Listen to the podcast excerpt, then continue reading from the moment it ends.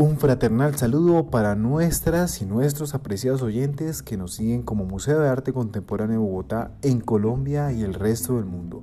Les habla Sebastián Jiménez Cortés, curador del MAC. En esta nueva temporada de podcast del MAC 2021 hablaré de la curaduría no repetición, con ejes temáticos como el cuerpo, el territorio y la memoria, con obras de artistas contemporáneos de distintos periodos y lenguajes estéticos. Algunas obras hacen parte de la colección del MAC y otras de artistas invitados que aportan a las curadurías realizadas en el museo.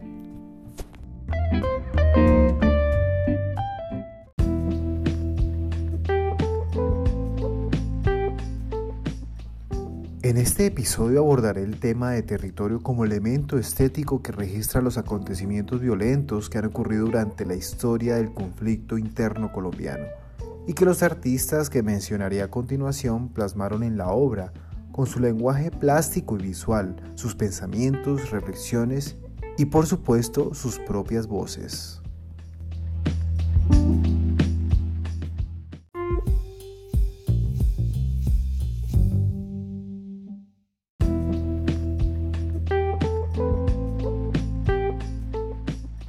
Muy bien, queridos oyentes, en este primer segmento del episodio abordaremos las obras de artistas como Antonio Caro, que nos deja su legado con su obra Maizal, que hace parte de la colección. Contaremos con la obra de una amiga y talentosa artista invitada a esta muestra. Les hablo por supuesto de Ingrid Cuestas con la serie Buen Provecho.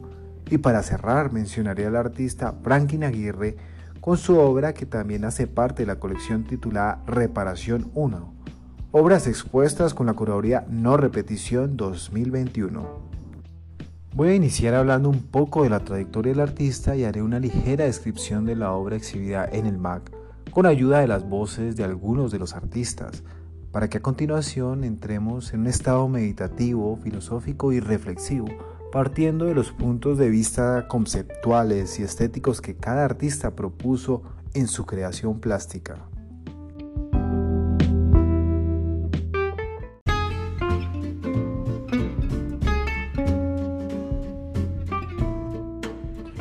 Comenzaré hablándoles del artista colombiano Antonio Caro. Nació en 1950 en Bogotá y es ampliamente reconocido por escribir la palabra Colombia con la tipografía de Coca-Cola. Sí, la bebida gringa, y por su cartel en el que se leía Todo está muy caro. Es reconocido no solo por su talento en las artes plásticas conceptuales, sino también por ser un artista disruptor, descarado y desafiante. Seguro han visto en algún momento la palabra Colombia escrita sobre fondo rojo y con la tipografía de la marca Coca-Cola, sea en un museo, galería, dentro o fuera del país, en internet, en una camiseta, en diferentes lugares. Esa también era una de sus características como artista, no daba por terminadas sus obras, sino que las repetía y recreaba en numerosos momentos de su vida artística, dejando abierta la posibilidad de agregarle valores según el contexto y dejando al público la opción de sumarle su propio significado. Explicó en algún momento Julia Serrano Cure. Considerado un gran rebelde y ejemplo para su generación y las que le siguieron, Caro pasó por la Facultad de Artes de la Universidad Nacional de Colombia y con un puntaje de admisión tan alto que conserva un récord que no ha tumbado el tiempo. Sin embargo, de acuerdo con medios de comunicación nacionales, el artista bogotano simplemente desertó de la universidad por considerarse a sí mismo no apto, ciego y sin motricidad fina para la academia artística a los 71 años de edad. En el año de la pandemia murió el artista colombiano, considerado uno de los grandes maestros del arte conceptual en el país. En esta muestra hemos realizado un homenaje póstumo con su obra de 1984 titulada Maizal, que gracias al artista fue donada al museo y hace parte de nuestra valiosa colección. Desde entonces ha circulado en varias curadurías y en esta ocasión nos aporta con su concepto el tema de territorio para hablar del uso excesivo del mismo y reflexionar sobre la realidad que viven los sectores agrarios. En la imagen encontramos la repetición de la estampa del maíz de manera secuencial, en una línea horizontal e irregular, como muchos terrenos en los Andes y valles nacionales. En este grabado se ven como una única imagen de un paisaje monocromático, de un monocultivo de maíz que a su vez posee una carga simbólica ancestral y ahora industrial.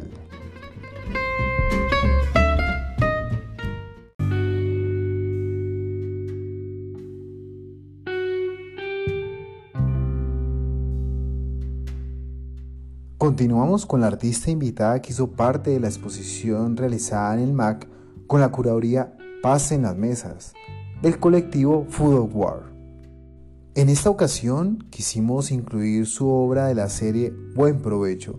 Su creadora Ingrid Cuestas es una nómada, alquimista, gastrósofa, cazadora de experiencias, creadora de situaciones y dibujante de corazón. Autodeterminada, pirata de cielo, mar y tierra, también conocida como Sol de Noite, nombre de su proyecto itinerante.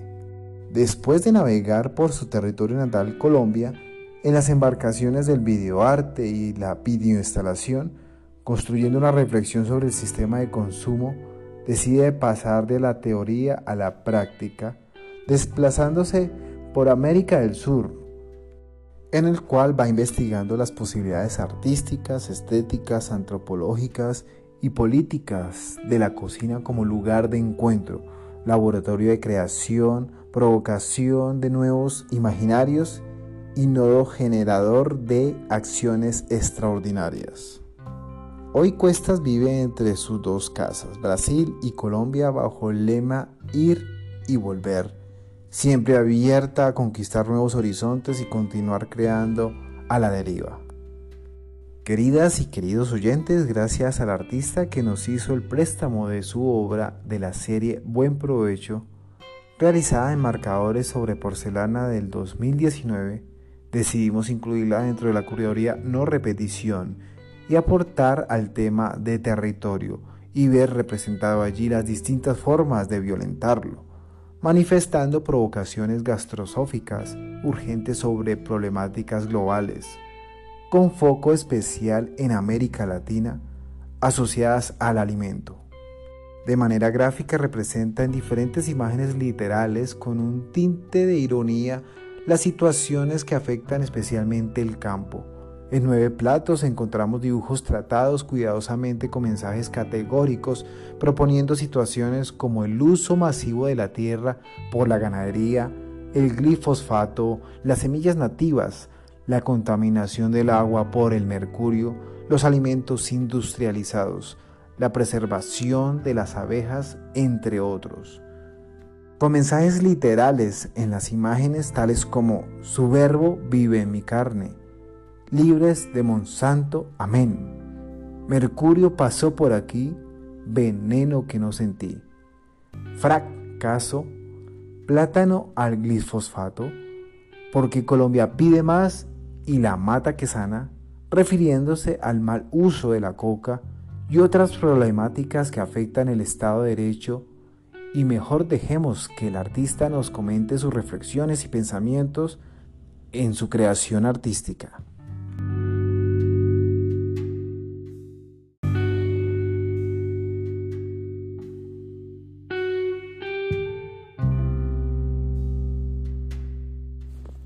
Buen provecho surge de la necesidad de provocar reflexiones sobre las relaciones invisibles entre las políticas de Estado y los intereses económicos dentro de un marco de juego global. Reflexionando sobre las problemáticas ambientales eh, y humanas a las que nos venimos enfrentando en nuestra contemporaneidad. Esto basado en mi tratado estético sobre la gastrosofía, cómo entiendo también eh, esa analogía entre pensar y comer, consumir como procesos de interiorización del mundo y cómo finalmente esa relación con el alimento, con la tierra, con el poder eh, y el dominio sobre el territorio, modela las dinámicas sociales en favor a dichos intereses.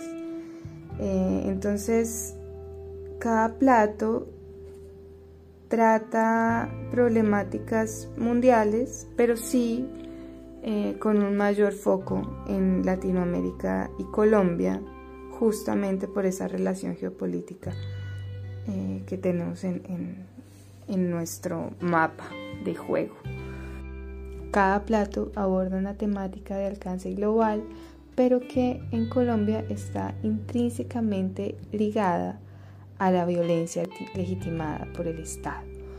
Y eh, cómo existe una tergiversación del discurso alrededor del alimento y del territorio para poder continuar manipulando la población y que sea el miedo el que finalmente eh, continúe tomando nuestras decisiones políticas.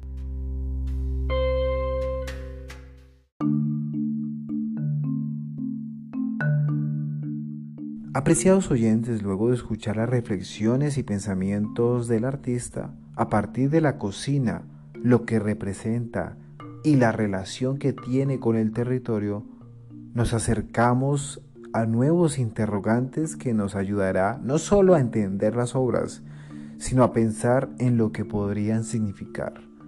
Por último, indagaremos sobre el artista Franklin Aguirre con una de sus obras que forma parte de la colección del MAC, que también aborda el tema del territorio y la segmentación actual. Sobre el artista puedo contarles que es maestro en artes plásticas egresado de la Universidad Nacional de Colombia, magíster en museología y gestión del patrimonio de la misma universidad, fundador y director de la Bienal de Venecia de Bogotá, evento que desde hace 19 años activa espacios de exposición no convencionales y activa nuevos públicos para el arte en Bogotá. Ha trabajado como curador independiente en varios espacios oficiales como el Salón de Arte Joven de la Embajada de España y Colsanitas, como también en algunos alternos como Cero Galería, Gea Galería y más. Arte contemporáneo, entre otros. Como gestor cultural ha asesorado la Alcaldía Mayor de Bogotá, el Ministerio de Cultura, el Ministerio de Relaciones Exteriores de Colombia y el Museo Nacional de la Fotografía Fotomuseo y la Cámara de Comercio de Bogotá, al igual que a eventos culturales diversos, particularmente en proyectos relacionados con arte independiente, diseño, fotografía y arte en contexto. Desde el 2012 es el tutor y curador del programa Arte Cámara, tutor de la Cámara de Comercio de Bogotá, donde se agremia a los artistas del sur de la ciudad para optimizar sus procesos, ponerlos en circulación e insertarlos en importantes espacios tanto locales como nacionales e internacionales. Introduzcámonos en la obra titulada Reparación 1, que con el favor del artista al donarla al museo y por su simbología la hemos incluido en la curaduría de no repetición. Mejor dejemos que el maestro Aguirre nos describa y comente sus pensamientos y reflexiones que surgieron con la creación de esta obra, que hizo parte de una exposición que llamó Efímera.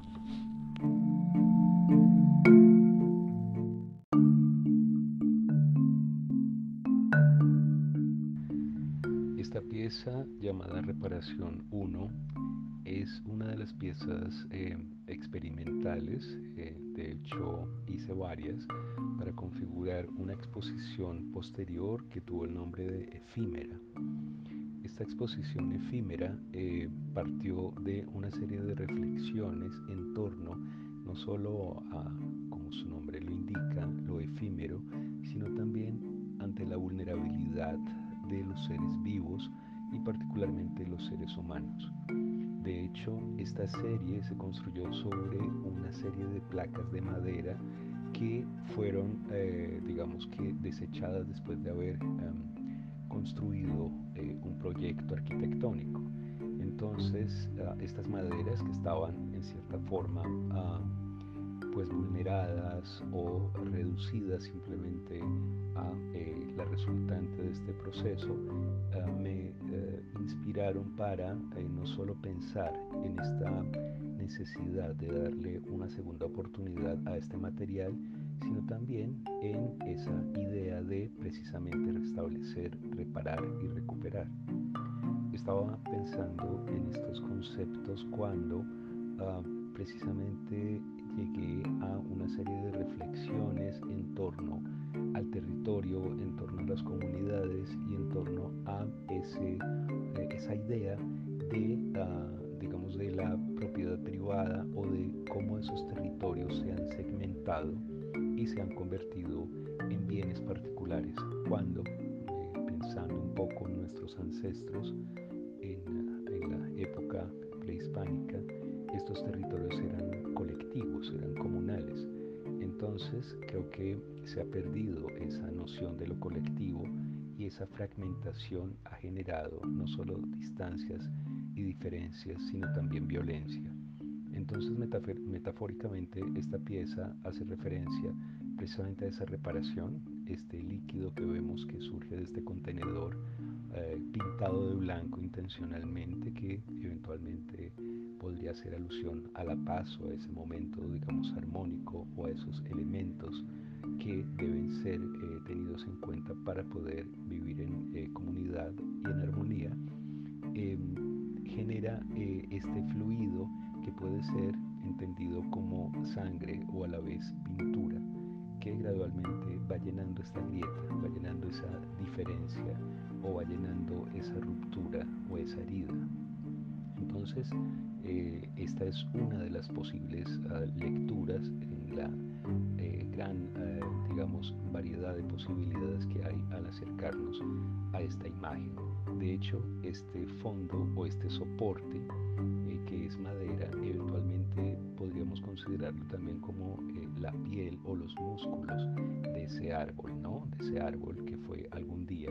O también nos alude eh, de alguna forma a un territorio hostil o a un territorio seco que gracias a la mano del hombre y a su intervención puede eventualmente recobrar vida al igual que pueden recobrar vida estas comunidades cuando se restablecen estas heridas, se reparan y podemos seguir viviendo en armonía y en comunidad.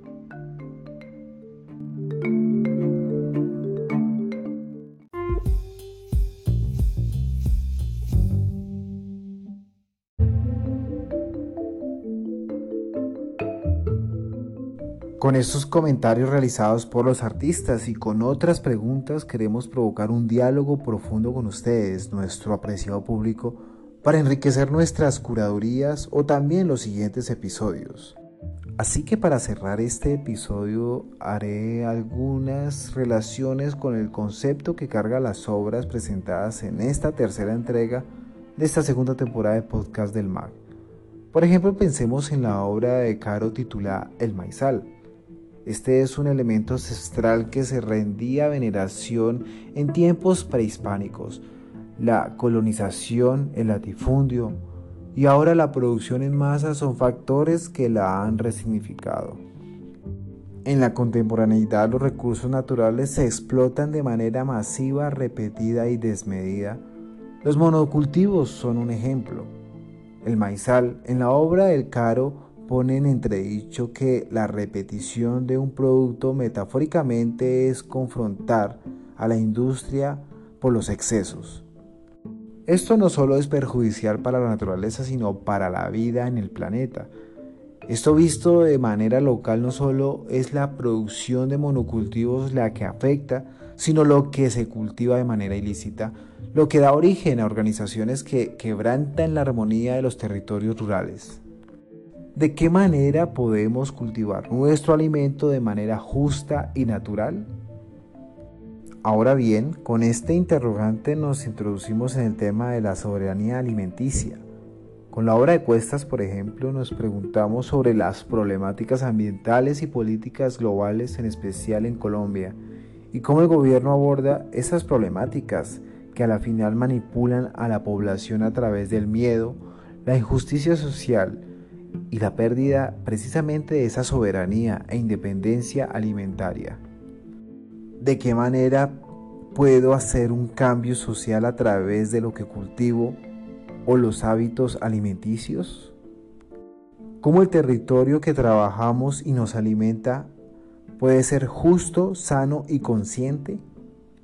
Muy bien, reflexionemos entonces con esta última obra titulada Reparación 1, donde su creador habla de la metáfora de reparar, recuperar, a partir de reflexionar de cómo el territorio se ha segmentado o fragmentado por culpa de la violencia, pero que de manera colectiva se puede sanar cuando las comunidades se unen para vivir en armonía.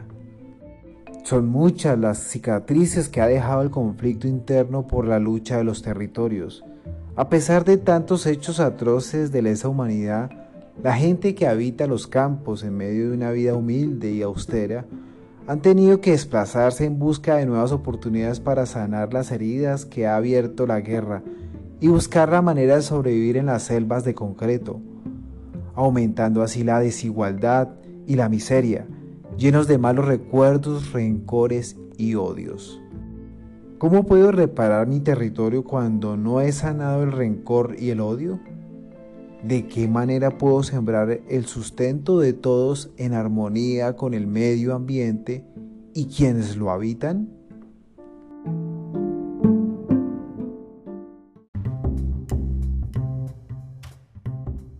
Estos comentarios, reflexiones e interrogantes interpretados de la simbología de la obra junto a los temas que se proponen en la curaduría son las evidencias que nos ofrecen las obras para ser incluidas en la curaduría no repetición expuesta en nuestro museo recientemente. Señoras y señores, esta es entonces las obras de los artistas y su aporte en la construcción de un país con memoria, reparación y no repetición, y en la historia del arte contemporáneo colombiano. Apreciadas y apreciados oyentes, quiero invitarlos a que observen las obras en el museo o en el sitio web del MAC. Saquen sus propias conclusiones y comenten en nuestras redes sociales e invito a que me sigan escuchando en siguientes episodios para que sigamos pensando y reflexionando sobre la vida y obra de los artistas que construyen nación a través del arte. Nos escucharemos nuevamente hasta la próxima.